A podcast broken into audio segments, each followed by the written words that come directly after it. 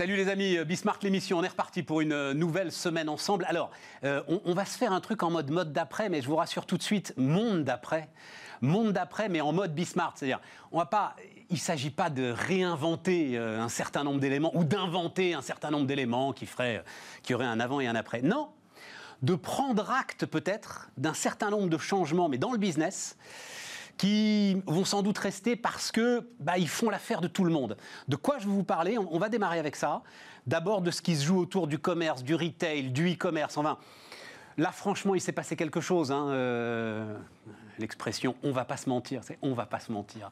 Il s'est vraiment passé quelque chose, donc qu'est-ce qui reste et comment faire en sorte pour que l'ensemble de ceux qui n'ont pas pu prendre le virage, en fait, notamment autour euh, du click and collect, du digital, mais on va en parler largement, puissent prendre ce virage.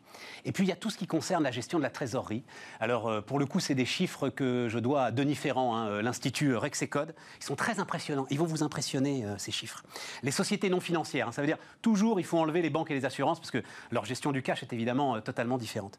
Les sociétés non financières ont accru leurs dépôts à vue, donc les dépôts bancaires, hein, de 43 milliards d'euros par mois sur mars, avril et mai. Alors, on ne peut pas encore vous montrer la courbe, là, parce que euh, Bismarck démarre, mais quand on pourra... C'est très, très impressionnant. Donc, sur cette gestion du cash, là aussi, je pense qu'il y aura sans doute un avant et un après. Il se trouve qu'on a un jeune entrepreneur qui euh, s'en occupe, qui monte une nouvelle fintech là-dessus pour aider justement les PME à optimiser la gestion de ce cash. Donc voilà. Et puis évidemment, euh, nos rubriques normales autour de l'innovation, autour des combats. tiens, on sera avec Wilfried Galland aussi. On fera un point sur les marchés, puisque nous avons récupéré la capitalisation boursière de, alors tenez-vous bien à l'échelle mondiale, 90 000 milliards de dollars. Donc ça veut dire que globalement, les marchés financiers ont l'impression qu'on va pouvoir tourner la page. C'est parti, c'est Bismarck l'émission.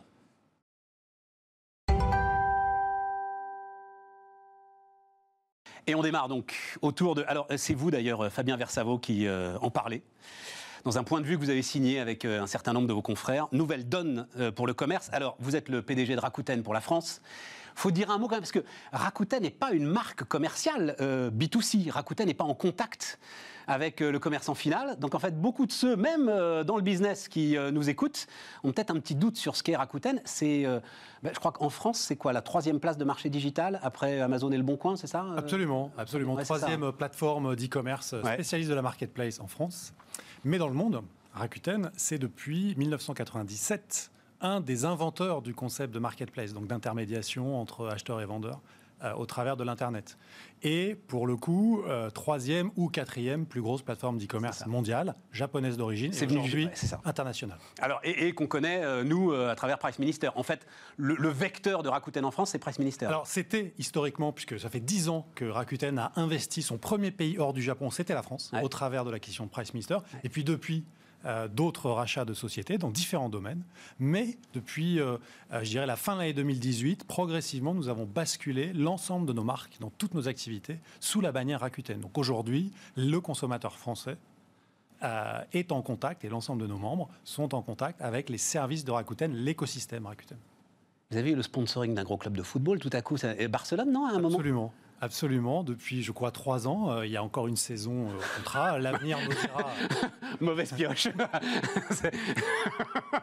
en ce moment, c'est assez euh, tumultueux. au moins, on voit le maillot. Hein, voilà, et au moins, on voit le maillot partout. voilà, exactement. Mais en termes de, notoriété de marque, c'est un véhicule extraordinaire qui a popularisé la marque Rakuten à une vitesse et à une échelle qui n'a pas, je dirais, d'équivalent dans les médias traditionnels. Lorsque vraiment vous cherchez de l'impact rapide, euh, c'est le truc le plus efficace. Et c'est vrai, pour cette mutation, pour passer de B2B à B2C, ce qui est quand même un challenge très très fort, hein, euh, de, juste relation interentreprise à s'adresser directement aux consommateurs. Challenge très très fort. Bon, euh, on l'a dit, 10 milliards de dollars hein, à l'échelle mondiale de chiffre d'affaires, c'est ça. 5500, plus de 5500 commerçants en France qui travaillent avec Rakuten. Et donc, ce point de vue très intéressant, on vous dit, il s'est passé quelque chose. Et il faut une bonne fois pour toutes, mais je vais vous laisser arrêter d'opposer e-commerce et euh, commerce de détail, commerce physique, commerce de centre-ville. C'est ça votre sujet aujourd'hui, euh, Fabien? Oui, absolument. Disons qu'au sortir du choc euh, de la mi-mars et, un peu avant l'été, lorsque on a commencé à respirer un petit peu plus, on étant la société civile et puis l'écosystème du commerce. On s'est posé la question de savoir comment est-ce qu'on pouvait profiter de, cette nouvelle opportunité qui était de, la manière dont on a réinventé nos, nos pratiques pour insister sur nos messages. Et on remercie eBay et la CPME de nous avoir rejoints dans cette tribune. Donc eBay, tout le monde connaît eBay, CPME, tout le monde connaît aussi euh, la CPME. voilà. Ex-CGPME. Absolument. Et en effet, ce que, ce que nous on dit, c'est que depuis des années, on a cherché à opposer euh, les euh, petites entreprises, les commerces de taille moyenne à l'e-commerce. Alors, il est vrai que tous les acteurs de l'e-commerce n'ont pas des pratiques vertueuses, on pourra y revenir, mais majoritairement, l'e-commerce, lorsqu'on regarde à l'échelle du monde, est plutôt un allié, plutôt a permis plutôt euh, aux moyennes, aux petites et moyennes entreprises de développer de nouveaux relais de croissance. Et en France, pendant des années, on a cherché à les opposer. On a cherché à protéger les TPE-PME de l'Internet. Et en fait, en les protégeant, on les a d'une certaine manière exclus mais bien sûr, de croissance. Mais bien sûr. Non, mais ça, c'est super. Non, non, mais c'est fondamental, ça, Fabien. Euh, euh, alors, euh, général MacArthur, hein, on n'arrête pas la marée avec une serpillière. Voilà. La marée, elle monte de toute façon. Et, et, toutes ces protections sont artificielles. Moi, j'ai, depuis dix ans, vu une collection de jeunes entrepreneurs qui avaient compris que le sujet, c'était d'aider le boucher, le charcutier, le petit détaillant d'habillement dans le centre-ville, le boulanger, même si lui, il a souvent moins de problèmes, à se digitaliser justement. C'est très très compliqué parce qu'il faut aller les voir les uns après les autres. Et puis parce que ces gars, il faut bien se le dire aussi, euh, sont pas non plus aujourd'hui, ils ont la tête dans le guidon, Covid ou pas Covid, ils ont la tête dans le guidon, et ils font pas non plus du digital une priorité.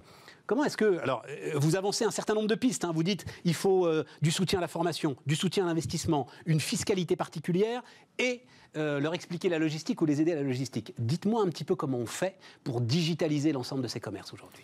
Alors, Comment on le fait euh, Déjà, il faut être clair sur son positionnement et sa mission. Nous, en tant que plateforme d'e-commerce, nous avons un seul métier, c'est ce qu'on appelle en anglais l'empowerment. Rakuten s'est créé en 1997 avec cette idée qu'il mettrait à disposition de ses partenaires marchands de la technologie pour les aider à trouver là un canal de croissance. Et ça, c'est assez différent de certaines visions du e-commerce où on cumule retail et plateforme et où finalement on parle de vendeurs tiers, c'est-à-dire des vendeurs qui sont à la périphérie de la plateforme. Dans notre cas, et comme c'est le cas euh, parmi euh, certains des signataires de, cet appel, il n'y a pas de concurrence avec nos marchands. Donc ça, le point de départ, c'est ça j'ai compris. convergence d'intérêts. Ensuite, mise à disposition de technologies. non mais on va tout de suite euh, clore le truc parce que vous ne me ferez pas dire du mal d'Amazon euh, si c'est ça le sujet, vous voyez Non mais c'est voilà. pas seul. Que vous soyez, non, mais, que vous soyez en parallèle, que vous fassiez pas le même métier, etc. et tout. Mais alors cette pression sur Amazon, la façon dont tout ça, non, vous ne me ferez pas euh, mener ce combat-là, Fabien. Voilà. Disons que nous, notre point de vue et celui que l'on défend au C'est votre business. Voilà, c'est votre C'est d'avoir une, approche qui est une approche purement partenariale. Très bien. Voilà. Parfait. Une fois qu'on part de ça, comment est-ce qu'on les aide? Euh, On s'est retrouvé, euh, je crois, à partir du, de, l'appel du 14 ou du 15 mars, en quelques jours, à devoir se réorganiser complètement et à répondre à un afflux sans précédent de demandes de la part de TPE-PME qui disaient à partir de mercredi, mon magasin doit fermer. Comment est-ce que je me reconfigure? Comment est-ce que j'utilise euh, mes stocks en magasin pour pouvoir continuer à vendre via Internet? Ça. Donc ce qu'on a fait, c'est qu'on a mis euh, tout simplement les 450 euh, collaborateurs de Rakuten en France à, la disposition de ces marchands et nous leur avons permis de localiser leurs stocks, de trouver les consommateurs qui étaient autour de chez eux et de répondre à la tension sur la chaîne logistique en euh, rendant possible le retrait en magasin. C'est cette expérience-là qui, on le pense, mais on en a fait la démonstration, est le meilleur des deux mondes, la complémentarité entre l'Internet et la boutique. D'autant que, alors je ne sais pas si on va réussir à les convaincre, mais vous l'écrivez très justement, il n'y a pas seulement le click and collect, il n'y a pas seulement le retrait en magasin. Le digital, c'est de la statistique, c'est de la gestion de stock plus fine, c'est un parcours client qui peut être totalement réinventé, c'est des outils de fidélisation que vous n'avez pas si vous êtes 100% euh, euh, offline, c'est sur les moyens de paiement aussi, euh, des, tas de, nouveaux dispositifs qui vont vous faire gagner un temps incroyable, c'est l'ensemble des dispositifs de cashback, de fidélisation aussi que vous pouvez mettre en place. c'est tout ça hein, aujourd'hui le digital, c'est pas seulement la prise de commande. Exactement. Une plateforme le métier euh, d'intermédiation, c'est, et à juste titre, hein, sous le poids des réglementations, de l'évolution de la concurrence, c'est extrêmement complexifié ces dernières années, rendant l'accès à l'audience des e-acheteurs extrêmement complexes pour les TPE-PME. D'où la nécessité de ce New Deal, d'où la nécessité que l'État, à un moment donné, prenne le relais, alloue un certain nombre de, crédits. Et d'ailleurs, les, Mais c'est une question de crédit ou c'est une question d'état d'esprit, Fabien? Alors, est-ce que vraiment ça coûte cher? De se digitaliser aujourd'hui Stéphane, c'est comme dans le business. Les crédits traduisent la réalité de l'état d'esprit. Jusqu'à présent, l'état d'esprit était euh, un peu frileux, euh, centré sur une forme de défiance. Aujourd'hui, nous, on note que depuis euh, le, confinement et les discussions que nous avons eues avec le ministère de l'économie et des finances, les différents cabinets, la confiance s'est restaurée. Ils ont compris, complètement compris euh, la valeur ajoutée de notre modèle. Et vous avez vu ce week-end les chiffres qui commencent à fuiter sur le plan de relance. Moi, je comprends que euh, l'effort autour du digital et des métiers d'avenir, des compétences, est en train d'être confirmé dans mais, le. Mais là, on est sur un truc particulier. Alors, il se trouve, je vais lui rendre hommage, c'est l'ancien patron d'une grosse foncière, pour le coup, Gessina, d'une grosse foncière commerciale, qui me disait mais en fait, il faudrait vraiment considérer un centre-ville comme un centre commercial. Digitaliser l'ensemble des boutiques de ce centre-ville et le gérer comme on gère un centre commercial. C'est ça, en fait, la solution, euh, Fabien. Absolument, absolument, Et là, alors, ça, Laurent Morel, il va falloir qu'il revienne d'ailleurs, mais maintenant il s'occupe de, il s'occupe de, lutte, justement, il s'occupe de lutte contre le réchauffement climatique. Oui, mais c'est notre message euh, face à, certains euh, technosceptiques euh, depuis quelques années, c'est que précisément il faut arrêter d'opposer les deux mondes, que la technologie que vous évoquiez tout à l'heure, que l'intelligence artificielle, que désormais les réseaux 5G donc la capacité du réseau à devenir plus intelligent, tout ça va permettre de répondre à un des enjeux qui est effectivement euh, la, baisse de fréquentation et la paupérisation des commerces de centre-ville, qui eux-mêmes, enfin qui elle-même, pardon, est moins la conséquence de l'activité d'Internet que peut-être de certains choix d'organisation de la cité. Oui, oui, sans doute, sans doute, sans doute. Et puis, euh, et puis de, c'est quand même un métier très très compliqué que d'être commerçant. C'est un combat et on se rend bien compte qu'à un moment, euh, il y a des gars qui ont baissé les bras et on ne peut pas leur vouloir de baisser les bras. Moi, je ne vais pas dire du mal d'Amazon, mais je vais même pousser le bouchon jusqu'à vous en faire dire du bien. Comment est-ce que... Non, mais sérieusement, cette pression qui a été mise sur Amazon, cette idée aujourd'hui, vous n'avez pas d'entrepôt, vous, hein, euh, vous l'avez expliqué dans votre modèle, mais cette idée que faut plus d'entrepôt de e-commerce euh, aujourd'hui euh, en France, comment est-ce que vous regardez ça? Alors, nous, on n'a pas d'entrepôt d'e-commerce en France à ce stade. la, discussion est, ouverte. En revanche, on en a plusieurs aux États-Unis, on en a plusieurs en Asie, dans différentes de nos marchés.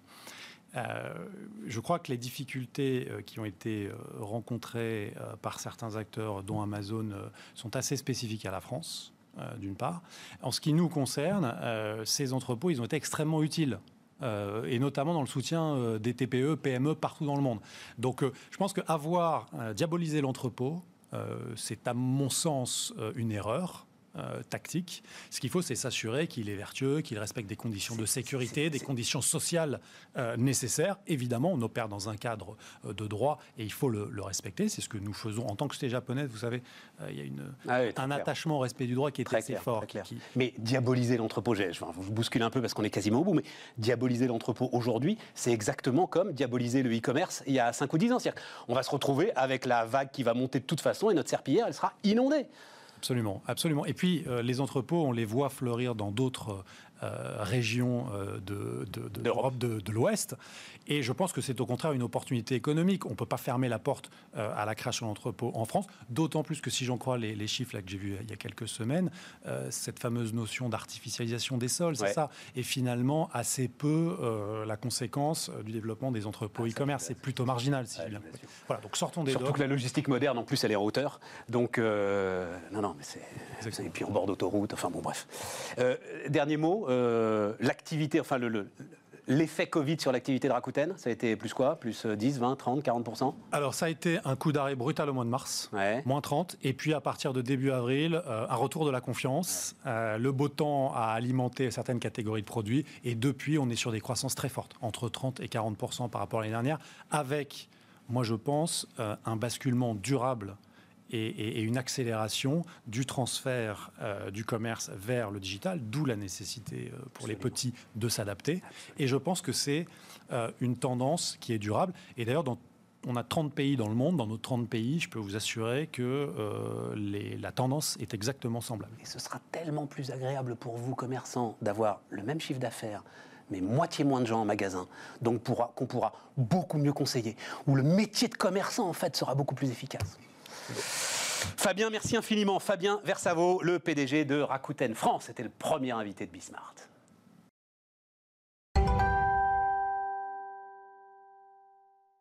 Et donc on repart, on repart avec la, gestion du cash. Euh, alors ça aussi, je le disais tout à l'heure, euh, Philippe, Philippe Roual est avec nous. Bonjour Philippe. Bonjour Stéphane. Fondateur, parce que c'est ça, le truc euh, démarre, Covid, machin, et il y a des gars qui montent des boîtes. Voilà. Vous avez un sujet, vous avez un problème, et il y a des gars qui tout de suite montent des boîtes pour essayer de résoudre ce problème. Alors problème ou pas d'ailleurs, Philippe, c'est grâce à vous que j'ai été voir ces chiffres. Donc, commençons par le commencement. Votre boîte s'appelle Cashflow Tech. Ouais. Cashflow.tech, exactement. Cash-flow.tech. Exactement. Pourquoi Cashflow? Ah bah pourquoi cashflow Parce que bah, le cash, euh, c'est à l'entreprise que le sang est au corps humain. Ah oui C'est beau, c'est beau. Ah oui, oui, euh, vous avez, euh, La phrase en anglais, if cash is king, cash flow is the castle. voilà. Hein. Exactement, exactement. si vous avez une hémorragie qui est non contrôlée, eh ben, ça peut être fatal. Eh ben, les entreprises, c'est exactement pareil. si vous avez une mauvaise gestion du cash, eh ben, ça peut être fatal. Il y a près de 25% des entreprises qui sont en défaillance à cause du cash. Mauvaise gestion du cash, pas forcément manque de clients ou quoi que ce soit, mais c'est vraiment la mauvaise gestion du cash. Et nous, on a pour euh, ambition de répondre à cet enjeu euh, du cash et donc euh, d'aider les TPE, PME à optimiser cette gestion du cash. Alors, c'est ce qu'on appelle une fintech, mais la lumière s'est allumée tout à coup pendant le confinement pour que vous vous disiez, tiens, il faut faire ça? Alors, pour être tout à fait honnête, fin d'année dernière, j'ai quitté mon, mon, aventure entrepreneuriale précédente. Et euh, il y avait un truc qui me, qui me chagrinait, c'est le temps perdu euh, à la gestion euh, des tâches de pilotage, de administratives, comptables, etc. dans les TPE, PME. Ouais, absolument. On est très seul quand on est. absolument. Et, et aujourd'hui, finalement, les TPE, PME, c'est 90% des entreprises en France. C'est quasiment 4 millions d'entreprises, en tout cas pour les TPE. Et en Europe, c'est 25 millions d'entreprises. Et il y a un récent cabinet anglo-saxon qui a, qui a révélé une étude euh, dans laquelle euh, ils évoquent qu'il y a 50% de ces entreprises qui ne sont pas ou peu digitalisées sur les outils de gestion. Donc mais parce qu'il n'y a pas les outils. En fait, en fait, les outils sont faits, on peut citer SAP par exemple. Exactement. ils sont faits par euh, des monstres qui font des outils de gestion pour des monstres qui valent des fortunes. Et donc, les gars n'ont pas les moyens. Alors, juste, on peut le dire, parce qu'on est là pour informer. Il se trouve que, enfin, quelques mois avant que vous, vous réfléchissiez à ça, il y a un gros acteur américain qui s'appelle Intuit qui a fait, je ne sais pas si vous l'avez vu, une petite campagne de pub pour les indépendants, pour les TPE, avec justement un petit système euh, de euh, gestion de trésorerie, gestion du cash, euh, workflow, etc. Et tout, pour les indépendants. Effectivement, alors eux, ils sont très. alors, on est sur un marché où il y a plusieurs verticales. effectivement, il y a des logiciels de compta, il y a de la gestion commerciale, il y a des, des, logiciels de gestion de cash très poussés, etc. Nous, on a un positionnement assez transversal. On veut faire gagner du temps, donc c'est l'automatisation de toutes les tâches vu ça. de gestion. J'ai vu ça. Donc voilà, après, euh, ces entreprises, donc on parlait de 25 millions d'entreprises en Europe, euh, parmi elles, la moitié d'entre elles ne sont pas équipées, 15 millions d'entreprises. Euh, il y a un marché potentiel qui est énorme et une vraie problématique. Et alors, ce qui s'est passé, c'est que beaucoup d'entre elles, en fait, ont découvert l'existence du sujet du cash à partir du moment où tout s'est arrêté. En fait, beaucoup d'entre elles, c'était jamais vraiment, quand ça marche bien, c'était jamais vraiment posé de questions sur combien exactement est-ce que je dépense de cash chaque jour et combien de temps je peux tenir tant que l'activité est arrêtée C'était ça la question. Exactement. En fait, sur ce marché-là, des petites entreprises, quand vous avez une entreprise qui tourne depuis un moment, on navigue un peu à vue. On n'a pas, euh, voilà, on a un Excel euh, qu'on remplit de temps en temps, Exactement. on fait un budget de temps en temps, etc. Exactement. Pourquoi? Parce que comme vous l'avez évoqué, il y a des logiciels qui coûtent très très cher avec des frais de setup euh, compliqués, etc., qui ne sont pas du tout adaptés aux, petites entreprises. Et alors, il y a un truc qui est super quand même avec l'Europe, c'est que depuis euh, début 2018, il y a une directive européenne qui a obligé toutes les banques à, laisser accès à leur flux, bon, à leur flux euh, d'informations, et donc pour des tiers à se connecter au flux bancaire. Et donc, du coup, de façon très simple, aujourd'hui, sur Cashflow, vous inscrivez vous, vous, vous connectez à votre banque. Et, j'ai davantage d'infos qu'avec l'appli de ma banque où je peux suivre mon compte pas pro Davantage d'infos, sauf que nous, on les traite beaucoup mieux. on est beaucoup plus performant dans le traitement de l'information puisqu'on part d'un nouveau système. On n'a pas tout le, tout le background des systèmes d'information bancaire. Et donc, du coup, on est capable de faire des choses assez sympas sur l'historique en gros, dans n'importe quelle boîte de moins de 10 millions d'euros de chiffre d'affaires, en deux heures, vous êtes capable de façon assez simple de euh, faire un PNL euh, de cash ou euh, un, tableau de cash flow sur l'historique et un prévisionnel Philippe, de façon très simple. Si vous êtes là, c'est aussi parce que j'ai vu sur votre, et ça je trouve ça chouette, très bien, sur votre, sur votre appli, sur votre site, vous offrez trois mois pour démarrer, trois mois gratuits. Ouais. C'est couillu. Non, non, mais je vais vous dire, j'ai vu ça, je me dis, le gars, il est. C'est couillu parce que globalement, ça va être dans ces trois mois où je vais vraiment avoir besoin de vos services. Donc je peux tout à fait vous utiliser pendant trois mois et bazarder le truc ensuite parce que j'espère qu'on sera à peu près revenu à la normale. C'est ça le risque que vous prenez quand même. Hein. Alors évidemment, c'est un risque. Après, nous, on, a, on veut aller beaucoup plus loin que cette gestion du cash et on veut être vraiment un outil quotidien pour l'entrepreneur en tout cas le dirigeant de TPE, start-up, euh, qui aujourd'hui a des tâches euh, administratives et comptables en plus de ces euh, sujets de reporting et de prévisionnel de cash, qui sont très importantes et qui sont très chronophages.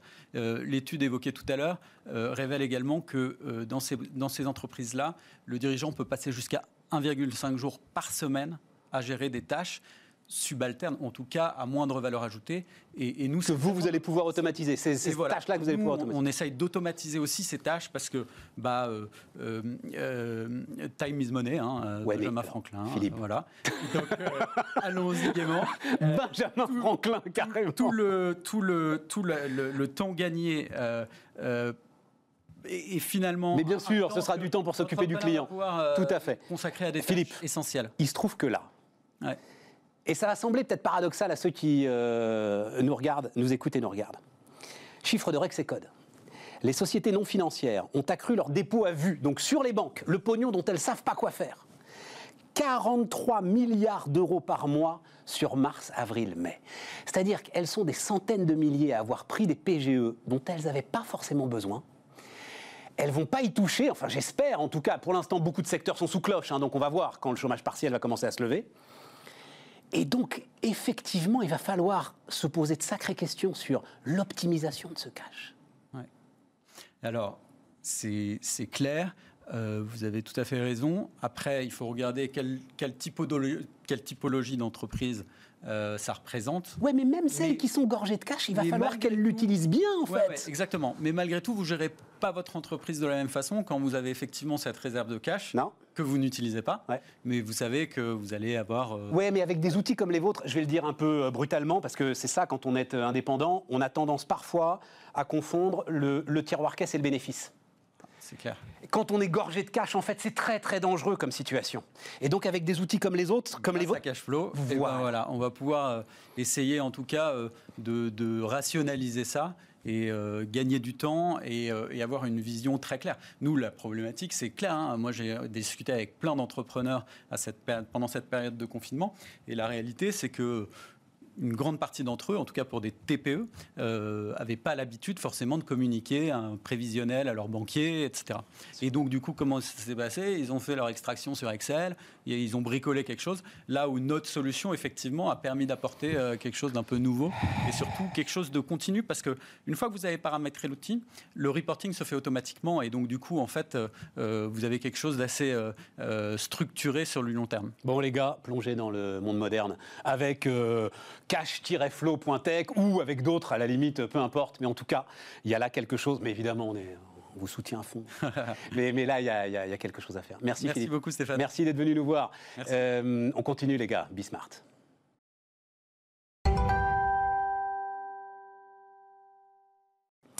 On repart avec euh, Wilfried Galland, directeur, stratégiste, Montpensier Finance. On va un peu parler de la planète finance, on va un peu parler des marchés. Vous le savez, hein, euh, nouveau rendez-vous sur Bismarck, nouveau. Alors j'allais dire double rendez-vous. Non, il est triple ou quadruple parce que on a euh, des points marchés toute la journée et puis on a Grégoire Favet qui vous fait un point complet à 12h30, à 18h30 sur l'ensemble de la séance et de la séquence boursière.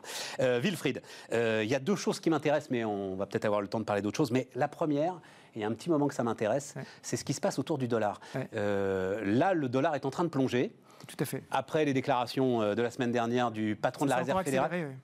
Voilà, j'aime ce que tu me dis. Ça s'est encore accéléré. Parce qu'en fait, ça avait démarré avant. Oui, ça, a démarré en juillet, en fait. Hein. ça, a réellement démarré en juillet. L'accélération, on a, on a eu longtemps eu une espèce de, grand plateau du dollar. Hein. Il était entre 1,12, 1,11, 1,12 dollars, 1,10 bon, voilà, pour un euro. Par rapport à l'euro. Hein, voilà, ça ne changeait pas grand-chose. Et puis, d'un seul coup, au moment, en fait, où à la fois la Réserve fédérale euh, nous a dit, a commencé à dire l'inflation, la mesure, c'est peut-être pas 2% instantanément, c'est peut-être autre chose, et peut-être que l'inflation, c'est pas si important que ça pour moi. En tout cas, si elle dépasse l'objectif, c'est pas très grave. Et en parallèle, on a eu les, Européens qui ont commencé à faire un, plan de relance euh, avec dette commune, avec de la dette commune. Pour Ce fameux sommet de la dette commune. Exactement. Et donc le, le regard sur l'euro en même temps changeait. D'un seul coup, le regard international sur l'euro enlevait cette espèce de prime à la déconstruction, de, prime à la désintégration de l'euro qui pesait en permanence sur lui. Et puis on s'est dit, euh, ah, la situation américaine n'est pas si simple que ça euh, euh, par rapport à la situation européenne. Et là, ce qui choque vraiment, ce qui est un petit peu inquiétant, c'est la rapidité avec laquelle ça se fait. C'est-à-dire que passer de 1,12 à 1,19 dollars pour un euro, en tant que tel, c'est pas catastrophique, c'est pas même considérable. On a été jusqu'à 1,45, donc c'est pas du tout un problème. Le problème, c'est la vitesse. Et on sait très bien que les crises, historiquement, se propagent par les devises. Si, on veut remonter à la crise de 29... Non mais attends, Wilfried, tu vas pas m'inquiéter avec un truc qui me semble, moi, quand même globalement une bonne nouvelle, comme tu l'as dit. C'est tout à coup les marchés jouent l'euro. Alors, c'est à la fois une bonne nouvelle, c'est-à-dire que les marchés jouent l'euro, mais la vitesse à laquelle ça se passe déstabilise énormément de, mouvements. Il faut savoir que le pivot euro-dollar, c'est un pivot qui est extrêmement important sur le marché des devises mondiales. Donc quand vous touchez à ça, et quand vous touchez globalement à la confiance dans le dollar, qui est la monnaie mondiale, ça veut dire que vous avez cette espèce d'angoisse sourde qui dit, en fait, Rome n'est plus dans Rome.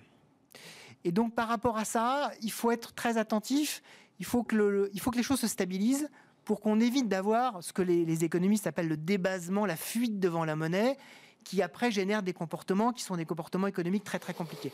Donc là, tant que ça reste maîtrisé, si on reste autour de entre 1,18 et 1,20, c'est pas. Restons euh, sur euh, Wilfried, restons sur Rome n'est plus dans Rome. Tu as une phrase, Wilfried, que à la fin, c'est ceux qui ont les porte-avions qui décident. Hein. et Wilfried, il a une théorie qui, alors pour le coup, euh, résiste à énormément de chocs de marché, c'est quand même qu'à un moment, c'est l'Amérique qui décide parce que c'est l'Amérique qui a les porte-avions. Et là, tout est coup, on ne sait plus trop qui commande les porte-avions. exactement. On ne sait plus trop, mais est-ce qu'ils vont obéir aux ordres? Est-ce que l'Amérique se délite en fait? Comme tu dis, Rome n'est plus dans Rome. Alors c'est peut-être juste un mauvais moment, mais ce mauvais moment, il est quand même sérieusement inquiétant aujourd'hui. Il est sérieusement inquiétant puisque le dollar, c'est l'Amérique, et l'Amérique, c'est le pivot du monde capitaliste libéral sur lequel évoluent les marchés. Et, c'est un pivot, pourquoi? Parce que d'abord on a confiance dans la monnaie, mais on a confiance dans la monnaie parce qu'on a confiance dans tout un système, dans toute une stabilité. Si cette stabilité est remise en cause, effectivement, il y a, une, une, inquiétude générale qui commence à apparaître sur le fait que, en fait, tous les modèles doivent peut-être être changés et les, points d'ancrage qu'on considérait comme étant euh, euh, totalement euh, solides comme, du marbre, ancrés dans le marbre, ne le sont peut-être pas autant Tout que à ça. Fait. Et donc là, on attend peut-être encore plus de coordination des banques centrales que ce qu'on a eu euh, jusqu'à présent. La présidentielle, non? Mais justement, donc c'est forcément la Banque centrale européenne maintenant qui doit agir, parce que pendant deux mois, la Banque centrale américaine ne pourra plus rien faire.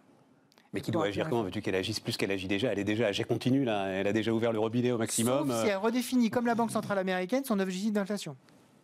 Ça, ça peut être possible. Elle a le droit de le faire? Non, elle n'a pas le droit de le faire. Si, son objectif d'inflation. Il, est écrit dans un traité. Euh, pas les 2%. Pas les 2%. Les 2% n'ont jamais, jamais été écrits dans le traité. Que ce soit une cible raisonnable. C'est une stabilité, une stabilité des prix. Qu'est-ce que c'est que la stabilité des prix? Est-ce que, est que tu l'as définie sur une durée de 2 mois, 3 mois, 6 mois Ça, c'est tout à fait. Mais pourquoi tu ferais ça? Parce que tu penses que euh, à 1,18, comme tu l'as dit toi-même, alors tu as dit 1,45. Moi, je crois qu'on a même été à 1,60. On a été à 1,60. Euh, euh, tu penses que ça va pouvoir être un petit peu inquiétant pour notre ensemble européen? Si on regarde la façon dont se récompose, par exemple, euh, l'industrie allemande, tu vois, euh, euh, qui exporte quand même moins de machines-outils vers la Chine, qui devient plus un marché de consommation, peut-être qu'un euro fort aujourd'hui, euh, ça commence à devenir plus intéressant que ça ne pouvait l'être il y a une dizaine d'années, Wilfried. Je pense que c'est intéressant pour un certain nombre d'industries et un certain nombre de pays. Le problème de la zone euro reste quand même un problème d'homogénéité. C'est-à-dire que même si Christine Lagarde a dit à un moment donné, je ne suis pas là pour réduire les spreads et les différences entre les différents pays, ouais. elle s'est vite ravisée. C'est-à-dire que l'idée justement de, l'euro, c'est d'arriver à avoir le plus petit dénominateur commun pour que tout le monde puisse prospérer. Et on sait très bien que pour que l'Italie puisse prospérer, pour que l'Espagne puisse prospérer, il vaut mieux quand même un dollar un peu plus fort qu'un euro qui soit trop fort. Donc il faut en tout cas maîtriser la vitesse de ces changements-là. C'est ça, c'est ça, de toute façon. voilà, si, c'est un peu comme la, c'est un peu comme la fiscalité, ce que tu dis régulièrement. Le, le, niveau est important, mais c'est la stabilité qui est importante. Pour les devises, le, marché de devises, c'est vraiment le socle sur lequel se constitue l'économie mondiale. Hein. En tout cas, voilà. Et, Wilfried, le sujet, alors on, se reverra et on en reparlera. Euh, c'est mon obsession du moment autour des banques centrales et la fameuse question est-ce qu'il y a une limite? Tiens, est-ce qu'on peut se le dire ensemble? Parce que ça, je vais essayer de le marteler toute la semaine. Non, mesdames et messieurs, cette dette ne sera pas remboursée, ne sera jamais remboursée. Tu es d'accord avec cette phrase perpétuelle, d'une façon ou d'une autre, elle va être Voilà. Elle ne sera pas annulée, mais elle va être perpétuelle. C'est fait. Oui, mais ça ne sert à rien de l'annuler, ça ne sert à rien d'agiter.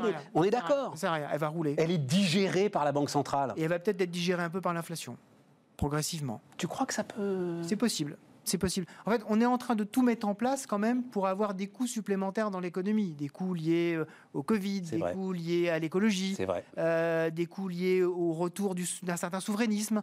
Donc tout ceci, à un moment donné, va quand même euh, créer, non pas une poussée très forte d'inflation, le fait aussi que bah, on cherche plus de pétrole hein, depuis très longtemps. À un moment, on va bien avoir, on le voit d'ailleurs. Ah ben, on est revenu sur les 50, hein, pas très loin. Hein. comme par hasard, euh, Goldman Sachs, alors certains disent, euh, voilà, ils, sud. Hein, Goldman Sachs le voit au-dessus de 60, donc toi tu vas dire c'est le moment de vendre. Hein, mais, néanmoins, on sent, on sent que le, le, vent tourne un petit peu en disant, mais on pourrait avoir, donc, enfin, l'un dans l'autre, la dette sera digérée mais il est inutile de se dire à un moment donné on va avoir un mur euh, dans lequel on va rentrer. Bien sûr que non.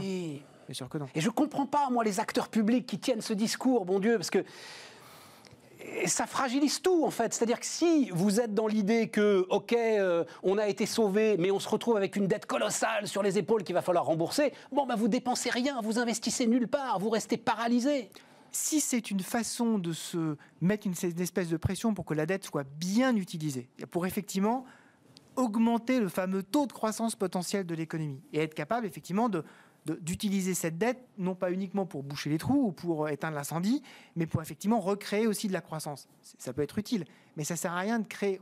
On dit très bien que la, clé, c'est de créer l'économie de la confiance. Donc à partir du moment où on crée une espèce de peur, une espèce d'angoisse généralisée, c'est sûr qu'on n'a pas envie d'investir. Wilfried, si l'État était capable de faire ça, ça se saurait.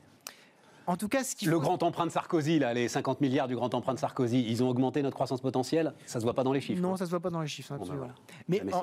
mais en revanche, être tout le temps, en fait, euh, ce qu'il faut dire, c'est que l'argent magique n'existe pas. C'est-à-dire que si Wilfried n'existe. Non, non, non, non. c'est, ça, c'est pas de l'argent magique. C'est de l'argent où à un moment donné, vous savez que vous allez faire peser un taux d'intérêt supplémentaire, une charge d'intérêt supplémentaire dans l'avenir. C'est non. Si toute chose égale par ailleurs. Mais non. Ah, mais non. Ah si, ah, si c'est obligatoire. Mais pourquoi? Ben, En fait, il y a dix ans, que cette machine tourne à plein. D'accord Plus tu empruntes, alors, euh, je, le disais tout à l'heure, on ne peut pas encore mettre de courbe, plus tu empruntes, plus ça baisse. C'est vrai. Alors, non mais, et, maintenant on me dit ça s'arrêtera un jour. Tu fais les courbes de taux d'intérêt sur cinq siècles, ça baisse, Wilfried, tu le sais. C'est vrai. Mais là, on vient de se dire, à l'instant, qu'on peut avoir un certain retour de l'inflation. Si on a un certain retour de l'inflation, je ne parle pas de 4-5% d'inflation, je parle de 1,5, 2, 3% d'inflation. Les taux globaux ne baisseront pas. Parce que, D'accord. à un moment donné, c'est inscrit dans les traités. Les, taux négatifs, tout va bien. Hein. Mais les taux, par exemple, euh, à, plus de 10, 20, 30 ans vont, et on le voit depuis quelques semaines, les taux remontent. Alors, ça ne se voit pas énormément, mais on a remonté de 10, 15, 20 points de base sur les taux d'intérêt à 10 ans de la zone euro. On n'est plus euh, sur des plus bas historiques. Ce qui veut dire que ça n'est pas totalement gravé dans le marbre. On a quelque chose, il y a quelque chose qui s'inscrit quelque part dans l'avenir. C'est pas juste de l'eau qu'on verse sur le sable. Donc ça veut dire qu'on non, c'est pas de l'eau qu'on verse sur le sable, mais c'est de l'argent magique. Donc on a une responsabilité. c'est pas magique au sens où il y a une responsabilité. Je comprends bien hein, que vous, vous il y a une forme de réticence à se dire euh, l'avion est en train de voler à l'envers. On est tous d'accord là-dessus. Les taux d'intérêt négatifs, c'est pas normal, c'est pas possible. L'avion est en train de voler à l'envers. Le problème, c'est que les trains d'atterrissage, il faudrait quand même qu'ils se remettent à l'endroit pour qu'on puisse atterrir, donc on ne sait pas comment atterrir. Mais tout se passe bien. L'avion vole à l'envers et tout se passe bien. Et il peut encore creuser, creuser, creuser euh, les taux d'intérêt. Tant que la Banque centrale et tant que les banques centrales le voudront, Wilfried, les taux ne remonteront en pas. Fait, en fait, tant que, les banques, tant que les banques centrales sont tous dans la même, dans la même logique, Exactement. c'est vrai. Exactement. Et tant qu'il n'y a pas de poussée d'inflation longue et continue. Et de défiance envers la monnaie. Et de défiance envers la monnaie. Et donc, euh, une chose euh, que je répète assez souvent, et, tu le sais, euh, c'est cette fameuse phrase d'Alphonse Allais hein, les, poubelles de l'histoire sont remplies de tendances prolongées. je pense qu'il faut se méfier de prolonger indéfiniment les courbes. D'accord, mais tu peux dire là maintenant, dans ce moment que l'on est en train de traverser en ce moment. C'est un moment historique pour s'endetter avec de l'argent magique. Ah, oui, d'accord, la fenêtre va se refermer très vite. Mais là, aujourd'hui, maintenant, il faut en profiter massivement. Aujourd'hui, c'est vrai. Aujourd'hui, c'est vrai. Mais ce que je veux dire, c'est que l'éternité, c'est long, surtout sur la fin. Oui, oui, oui, non, non, mais je suis tout à fait d'accord. Et demain, il faudra à nouveau envoyer des gages, et à nouveau aller gratter 100 millions par-ci par-là, pour que chacun se dise, OK, c'est sous contrôle. Le, le temps est exceptionnel aujourd'hui, mais il faut considérer que c'est un temps exceptionnel et qu'il ne va pas durer pendant les dix prochaines années il ne va pas durer pendant les dix prochaines années. Donc c'est le moment où effectivement il faut préparer l'avenir. Et préparer l'avenir, ça veut dire ne pas créer, là je suis complètement d'accord avec toi, il ne faut pas créer de la défiance. Tu disais, tu disais pas ça en 2010, euh, il ne va pas durer pendant les dix prochaines années En 2010, ce que, ce, que, ce que je me disais, c'est qu'on avait un vrai risque sur l'euro et que euh, Mario Draghi a complètement renversé, euh, renversé la chose par cette espèce de, de démiurgie incroyable, juste par, le, par, le, par, la force de sa parole et de dire vous inquiétez pas, on est, on est toujours là le temps des banques centrales, à un moment donné, va s'effilocher. C'est-à-dire qu'on va rester sur des, sur, des, sur des taux forcément bas, mais il va falloir aller au-delà. On ne peut pas toujours compter sur Merlin. Pas toujours. Voilà une belle chute. Voilà une belle chute. Je continue à compter sur Merlin. on continuera cette discussion ensemble, euh, Wilfried. Euh, Bismart continue, les amis. On marque une courte pause.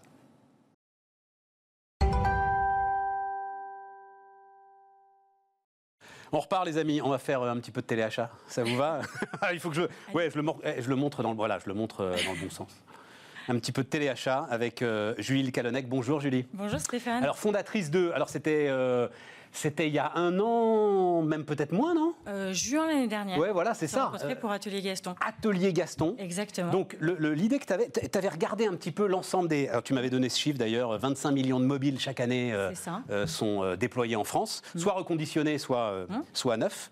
Et tu avais regardé, il n'y avait pas de marque éco-responsable. Exactement. Sur les accessoires, je reste scié de cette histoire. Alors à l'époque, à l'époque, il y a un an, on était les premiers à lancer des accessoires éco-friendly, comme on dit.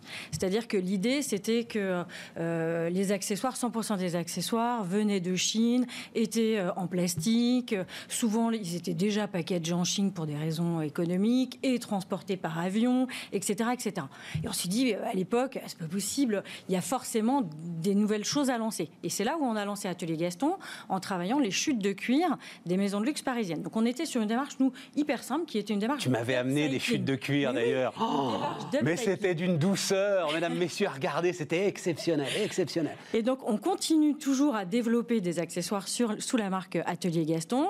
On a développé de nouveaux accessoires comme l'étui AirPod que vous avez... Euh, Alors, mais attends, attends, parce que justement, éco-responsable. Alors c'est là où aussi tu avais une démarche très très intéressante. Ah ben parce que je te disais, c'est quoi éco-responsable? Et toi, tu disais, c'est tout ce qui peut faire gagner Exactement, c'est le mieux. Un petit peu de matière, oui, mais c'est pas forcément euh, dans, dans, une espèce de, forêt de dogmes ah, où il faut que ce soit comme ça, comme ça, comme ça, avec un label, etc. Non, c'est dès qu'on peut essayer d'améliorer un petit peu le process. Bah, alors, bon, mais là, je me retrouve quand même avec un étui pour étui. C'est quand même un étui pour étui. Tu vas pas me dire que c'est euh, écologiquement responsable, ça euh Oui et non. En fait, l'idée, c'est que les AirPods, c'est le premier euh, accessoire qui est perdu par les consommateurs. Parce que les gens, en fait, comme il n'y a pas d'emprise sur l'objet, les gens les posent dans un café, ils partent du café, ils ont leur AirPod au niveau de leurs oreilles, et ils ont perdu leur boîtier. Et ils perdent le boîtier, et, donc, ils perdent le boîtier. Et surtout dans les familles, souvent, c'est des familles AirPods. C'est-à-dire que les parents en achètent, et puis les enfants, ils disent à Noël, j'aimerais bien avoir des AirPods. Et puis finalement, vous vous retrouvez avec trois boîtiers dans la famille. Et puis vous savez plus. On le met dans le bel étui de Julie, là. Voilà, vous avez six couleurs comme ça, vous pouvez localiser votre couleur. Un petit anneau, Et l'anneau, c'est un mousqueton pour le mettre à la ceinture, l'accrocher au sac de sport et jamais le perdre. Et comme ça, vous avez toujours. Voilà, l'idée, c'était vraiment de créer. Et donc ça, c'est de la chute de cuir de. Toujours de maison de luxe. Il est doublé aussi en chute de cuir, toujours fabriqué à la main en Europe. Et alors en plus, donc tu lances alors tu t'es dit, alors mais ça, aujourd'hui, tu m'avais dit, chez vous, eh, génial, mais tu m'avais dit, mhm. avec ces chutes de cuir, avec tout ce que je fais, alors c'est mhm. évidemment fait en France. Euh, c'est fabriqué en Europe. C'est fabriqué en Europe. Oui je suis au prix en fait du plastique chinois. Exactement. Exactement. Alors, il faut se donner beaucoup de mal. Il faut se donner beaucoup de mal. Parce qu'il faut beaucoup rechercher, faut, euh, voilà. Mais globalement, on est sur les bases de prix de produits chinois. Les accessoires en France, c'est entre allez, 20 et 45 euros. Nous, la gamme Atelier Gaston, elle est dans cette zone de prix. Et donc là, tu lances une nouvelle marque qui s'appelle Impact. Oui. Nous avons nous-mêmes une émission qui s'appelle Impact, euh, mesdames, messieurs. L'impact est évidemment l'une des données fondamentales de l'économie de ce début du XXIe siècle. Mmh. Et alors, ça, c'est encore moins cher, en fait. C'est ça ce que tu En fait, l'idée, c'était de se dire que euh, dans le cadre d'Atelier Gaston, eh ben, on avait accès à plein d'initiatives qu'on trouvait canon, vraiment. Donc, typiquement, euh, Impact, donc euh, cette nouvelle marque qu'on développe, c'est une marque qui est fabriquée à partir de résidus et de déchets de l'industrie céréalière chinoise. Donc, ça veut dire qu'on est toujours sur une démarche d'upcycling. Ah ouais, mais t'es en Chine alors à ce moment-là Oui, je suis en Chine. Donc, l'idée, c'est que le, produit, c'est on, prend tous les déchets, c'est-à-dire que le blé, bah, il sert à nourrir les gens euh, le soja sert à nourrir les gens, mais par contre, tous les déchets qui auraient été brûlés, on les récupère avec, on fait une, sorte de bio, euh, biomatériau, un bioplastique, et ce bioplastique, on l'injecte en fait dans des moules et il nous livre en vrac sans aucun artifice. Ça, c'est du blé, ça, euh, Julie? Ça, c'est une coque qui est à base de, de déchets, donc c'est un mix en fait de blé, maïs, etc. D'accord Par-dessus, on met un coating en amidon. Donc, euh, le produit est ultra résistant. Moi, ça fait. J'ai l'impression que c'est du euh, eh ben, eh ben, plastique. prenez, la coque est juste là. Euh, le, on dirait du plastique. Mais il y, a un peu, mais il y en a un peu, forcément, il y a un peu de polymère là-dedans. C'est de l'amidon. Donc, l'amidon, c'est une matière végétale. Donc, le produit est compostable. Donc, c'est compostable. Le produit, moi, ça fait depuis septembre l'année dernière que je l'utilise. Le produit n'a pas une seule rayure. Je pense que c'est vraiment le meilleur produit. Pas le déchirer, rien. Je vais te le défoncer. Il est hyper doux, il est hyper agréable, il est un peu anti antidérapant. On dirait une vraie coque en plastique. Alors après, Julie, c'est toujours la question. Hum J'adore. Ah, super. Mais si je fais hommage à Jean-Marc Jancovici, système contre système. C'est-à-dire, si je fais tout ton process de fabrication, est-ce que vraiment j'émets moins de CO2 que si je l'avais fait en plastique? Ah, Mais c'est énorme, mais c'est énorme. D'abord parce que quand vous faites venir une coque en plastique de Chine, elle vient, elle a une petite mousse et puis après elle a un petit sachet dans lequel elle est mise. Mais nous, le produit, il est tellement génial, il est anti-rayure qu'on les fait livrer directement. Dans du carton euh, Non, pas du tout. Ce carton-là, c'est à Colombes, à côté de Paris, à 4 km de Paris. C'est un packaging qui est 100% made in France. L'assemblage est fait euh, en France. Et donc, on fait tout venir en vrac. Voilà. Euh, pareil pour le, folio que vous voyez. Donc, on utilise cette coque-là, cette coque que vous avez dans les mains. Ensuite, on récupère auprès de l'industrie automobile. Ça, c'est l'industrie automobile. Industrie automobile. Donc, ça veut dire quoi? C'est du cuir de siège? C'est du cuir de siège auto. C'est le cuir le plus résistant du monde. D'une grande marque allemande, elle m'a dit, mais elle m'a pas dit qui. non. Tu te rends compte, ton truc en cuir de Porsche Et alors, ce qui est génial, c'est qu'à l'extérieur, vous avez un cuir lisse et à l'intérieur, on récupère les cuirs d'une autre, euh, qui est un cuir légèrement grainé. Donc, on optimise au maximum la récupération des chutes de cuir. Mais ce qui est génial, c'est que les chutes de cuir des, sièges automobiles, c'est des cuirs tannage végétal. C'est les plus beaux cuirs du monde. Donc, déjà, en termes d'impact, ils sont déjà hyper respectueux. Donc, le fait de récupérer ces chutes-là, on livre à plat les flaps que vous avez et on vient coller uniquement sur commande des clients. Donc, on arrive là, on a fait une prod en deux jours. On a eu une commande lundi, expédiée mercredi. Julie, la grande distribution, comment? Parce que là maintenant, il va falloir rentrer dans les linéaires. Exactement. Ça, c'est le combat de tous les combats pour les entrepreneurs. Hein. Alors, je crois que les, les, les, clients, et vraiment, on remercie les clients parce que sans eux, nous, on serait rien. Et c'est les. C'est les, c'est les non, mais c'est vrai parce que. Non, en vrai, d'abord, pendant le Covid, ils ont annulé aucune commande, aucune de nos commandes. Et pour nous, c'était un geste d'espoir hyper fort Vraiment. Donc ça, c'était le premier point. Ensuite, quand on est arrivé avec le projet Impact, ils nous ont tous dit oui. On a ouvert en un mois 550 points de vente en France. C'est génial pour nous. Ça veut dire que dans les rayons, vous allez avoir cette coque qui est à 19,90, le folio qui est à 29,90, qui est à dire au prix, au prix d'un produit euh, chinois, euh, voilà, qui est moins vertueux. Vous allez avoir un produit. On fait vraiment du téléachat, mesdames, messieurs. Vraiment. Euh, je suis sidéré aussi de ce qu'il n'y ait pas un produit déjà qui s'appelle Impact. La marque, elle était disponible ben, En fait, on a fait Impact durable et éco-friendly. On l'a déposé sur la catégorie accessoires de téléphone. D'accord. Donc, effectivement, elle était disponible. bon, bah c'est bien. C'est bien, c'est bien. Euh, le, le, sujet, en termes de, en termes de matière, de process de fabrication, de, etc. et tout, tu vas pas te retrouver avec des goulets d'étranglement. Enfin, tout est à peu près stabilisé pour que tu puisses euh, justement avoir une croissance euh, comme tu l'espères. Alors, ben, de toute façon, l'industrie automobile fabrique énormément de voitures, quoi qu'il arrive. Clair. Et les chutes de cuir, malheureusement, c'est plusieurs hangars. tu as une barrière à l'entrée. Ça, c'est voilà, c'est ça la question que je cherchais. C'est-à-dire, c'est une idée géniale. Tu en parles formidablement. Mhm. S'il y a un gros acteur euh, qui se dit hmm, super idée, Julie, je vais faire pareil. Ben, welcome. Plus il y aura de ben gens dans le rayon. Après, après, on va se battre sur quoi? Sur euh, notre sincérité de discours. C'est le consommateur derrière qui choisira. S'il se dira, ben, c'est quoi le produit le plus joli, le plus sincère, la démarche qui me plaît le plus? Voilà. Maintenant, si tous les rayons étaient passés en éco-friendly, bah, nous, on serait hyper contents. Vous savez, quand on a démarré, quand on s'est vu, on avait un petit îlot dans des FNAC. Non, mais c'est vrai, on avait un petit îlot. Maintenant, il y, a des, il y a des linéaires qui commencent à s'installer. C'est magique, en moins d'un an. Et nous, on est, on est, on est hyper heureux d'avoir été pionniers dans cette démarche-là. Et on est hyper heureux de voir que des gros acteurs du marché nous suivent et développent aussi euh, de manière beaucoup plus respectueuse des accessoires sur cette catégorie de produits qui est ultra sinistrée. Julie Le Calonnec, fondatrice de Atelier Gaston et de Impact marque qui a plus d'impact que Atelier Gaston. Hein, euh, on est d'accord Non, pas forcément. Bon, mais euh, c'était pas pour remettre 100 euh, balles dans le nourrin, comme on dit. Les amis, c'est Bismarck.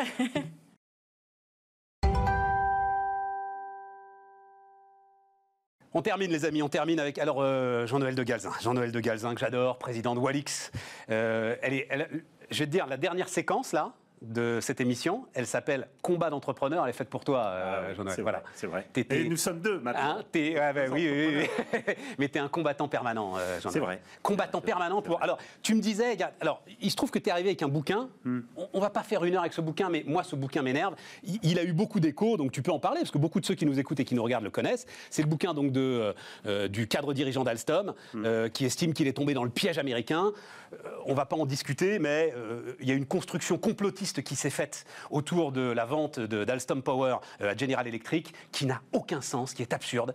Et je tiens à le dire là, tiens, je vais le dire encore. Regardez dans quel état est General Electric aujourd'hui. Regardez dans quel état extraordinaire est Alstom aujourd'hui. Alstom rachète Bombardier. Alstom va devenir le numéro un du ferroviaire, sans doute dans le monde occidental. Pourquoi? Parce que tu as un gars qui a eu un courage incroyable. Et ça, en tant que chef d'entreprise, tu vas me le confirmer. Pour se couper une jambe, il faut avoir du courage. Hmm? Il a accepté de se couper une jambe parce qu'il avait compris que Alstom Power n'avait aucun avenir, qu'Alstom Power était trop petit, que même cette dimension d'énergie, de centrale à gaz, etc., était de toute façon condamnée. Voilà. Et c'est pas une construction euh, complotiste autour de je ne sais quelle turbine qui a amené Patrick Coin à faire ce qu'il a fait. Je pense qu'au-delà de, cette vision complotiste euh, que je ne partage pas forcément effectivement, je pense qu'on est dans un monde euh, qui n'est pas un monde de bisounours. On a rendez-vous, un grand rendez-vous actuellement, qui est le rendez-vous de la souveraineté. Est-ce que des territoires numériques, la souveraineté des territoires numériques, numérique Est-ce qu'on va exister dans ces territoires numériques Et qu'est-ce qu'on C'est marrant qu'à chaque fois tu fourches sur nucléaire parce que le sujet est à peu près le même. Euh, non, mais, c'est très intéressant. parce que l'électricité de demain. Non, et puis c'était le combat du général de Gaulle, le combat de souveraineté des années 60, c'était la bombe atomique. Et aujourd'hui, on parle d'un nouveau plan. Aujourd'hui, on parle d'un nouveau plan, d'un nouveau haut commissaire au plan. On parle de François Bayrou pour prendre la tête de ce nouveau, euh, nouveau plan. Et on parle de relance. Donc on sait que ça va être un investissement majeur et un rendez-vous avec l'histoire pour créer notre industrie de demain. On en a bien conscience parce qu'on a déjà revendu beaucoup de choses, on a conservé notre autonomie sur certains aspects et notamment en ce qui concerne pas forcément les turbines, on va dire la maintenance de notre parc nucléaire, il y a certaines choses que l'on peut regarder. Mais moi, mon combat, il n'est pas là.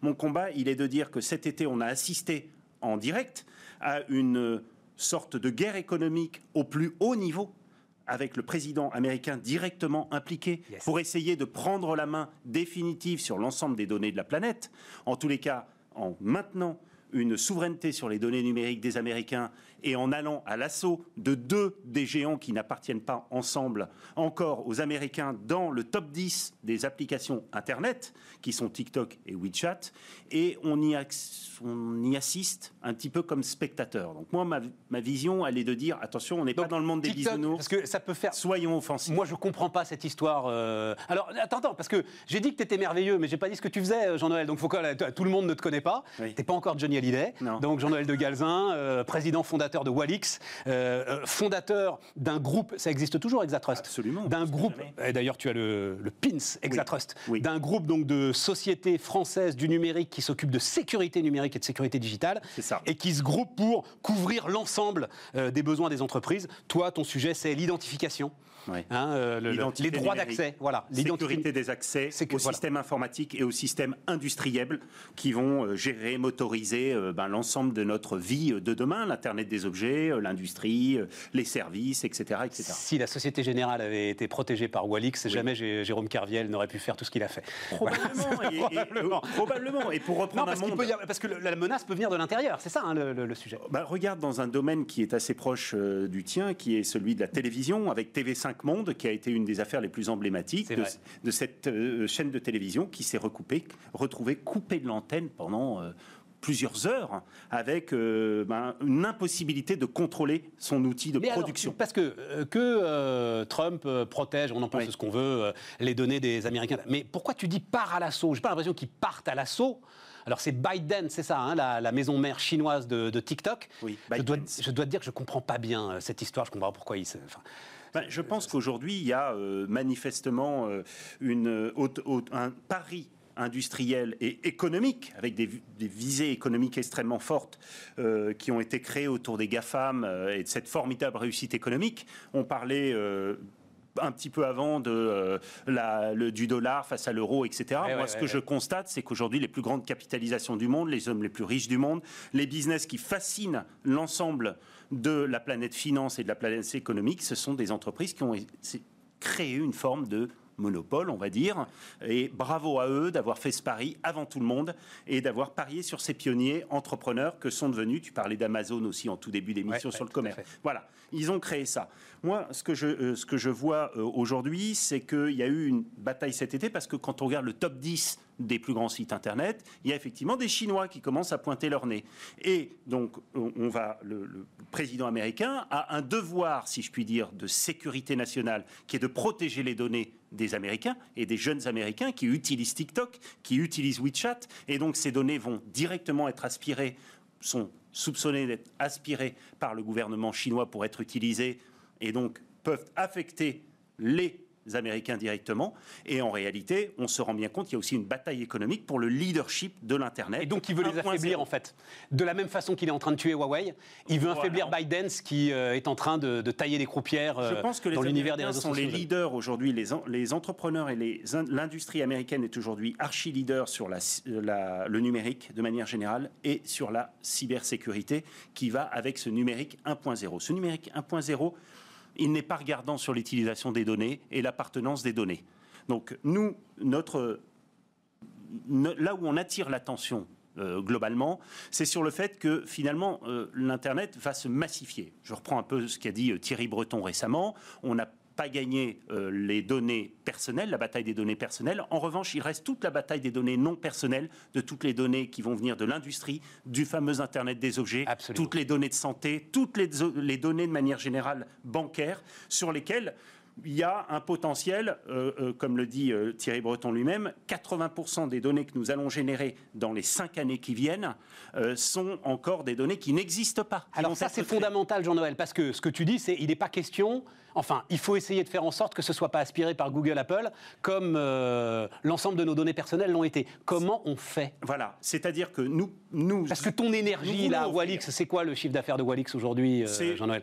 On va dire que c'est au-delà, euh, entre, au-delà, de, près de proche de 20, 20 millions d'euros, excusez-moi, cette année. L'ensemble d'Exatrust, on arrive à une centaine côté, de millions d'euros. Je dois faire attention à ce que je dis. L'ensemble d'Exatrust, on doit être autour d'une centaine de millions d'euros. Non, l'ensemble d'Exatrust, aujourd'hui, on a dépassé 500 millions d'euros. Mais tu comprends 60 comment est-ce qu'avec vos bras, aussi vigoureux soient-ils, on, peut se battre avec les armes de Géo Aujourd'hui, on a une entreprise comme le groupe Atos qui a rejoint le groupement Exatrust. On a euh, des entreprises européennes, allemandes, euh, luxembourgeoises dans le domaine du cloud de confiance, de la cybersécurité, des sociétés aujourd'hui du domaine du cloud comme OVH, comme Jaguar Network, comme euh, des sociétés qui participent de ce mouvement, de l'idée que nous sommes en mesure, sur le plan industriel, même si nous sommes sur des domaines naissants de l'industrie, EDF, Alstom, toutes ces entreprises ont démarré à un moment donné. Nous, sommes, en, mesure. de créer, de constituer des géants industriels.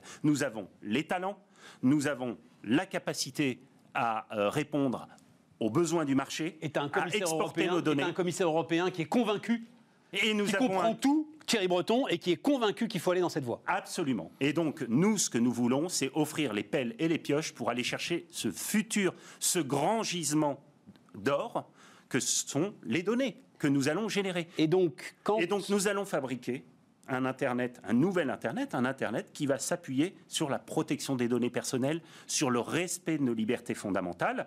Et c'est pour présenter cette alternative au monde que nous avons créé un groupement qui regroupe, on va dire, le meilleur de l'offre française et qui s'étend aujourd'hui vers le Luxembourg, la Belgique, l'Allemagne. C'est un mouvement européen. Vos intérêts sont alignés?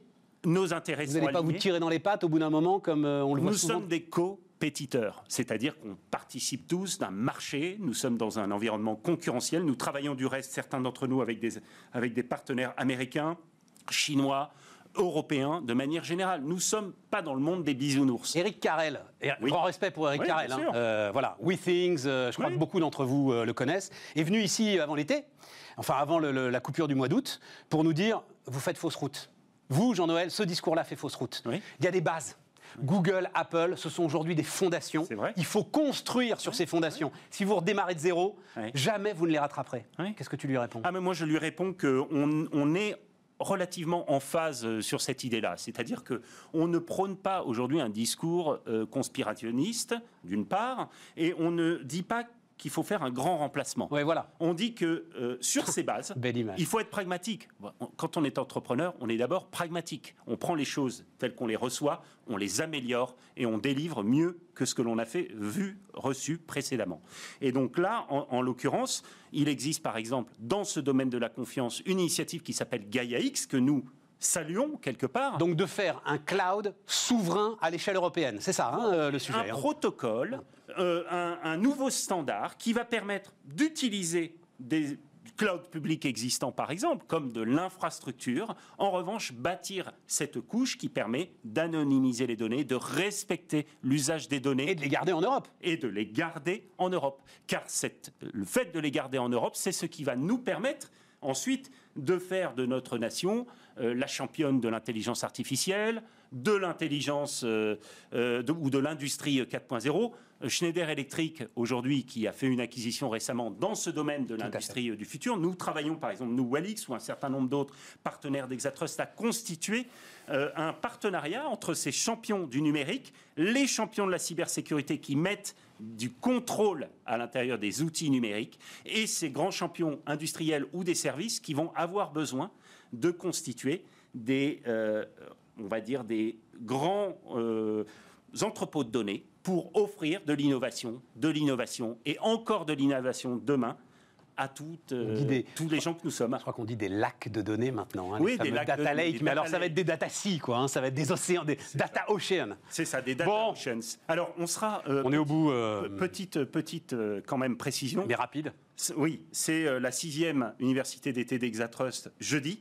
Et donc, on aura euh, un dialogue comme ça avec un certain nombre de euh, partenaires euh, de la cyber, du numérique, du cloud qui seront présents. Cédrico, et il y aura un dialogue avec Cédrico, notre secrétaire d'État au numérique, pour sans doute aborder la question du plan de relance, le fameux plan de relance. Et puis vous lui demanderez pourquoi est-ce qu'il a laissé les données de santé être hébergées par Microsoft hein?